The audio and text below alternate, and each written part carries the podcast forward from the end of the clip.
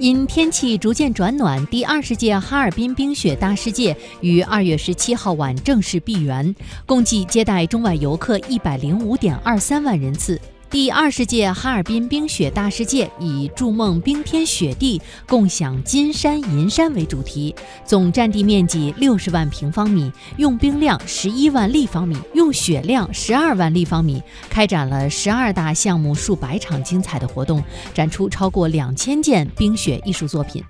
创办于一九九九年的哈尔滨冰雪大世界，迄今累计接待中外游客突破千万人次。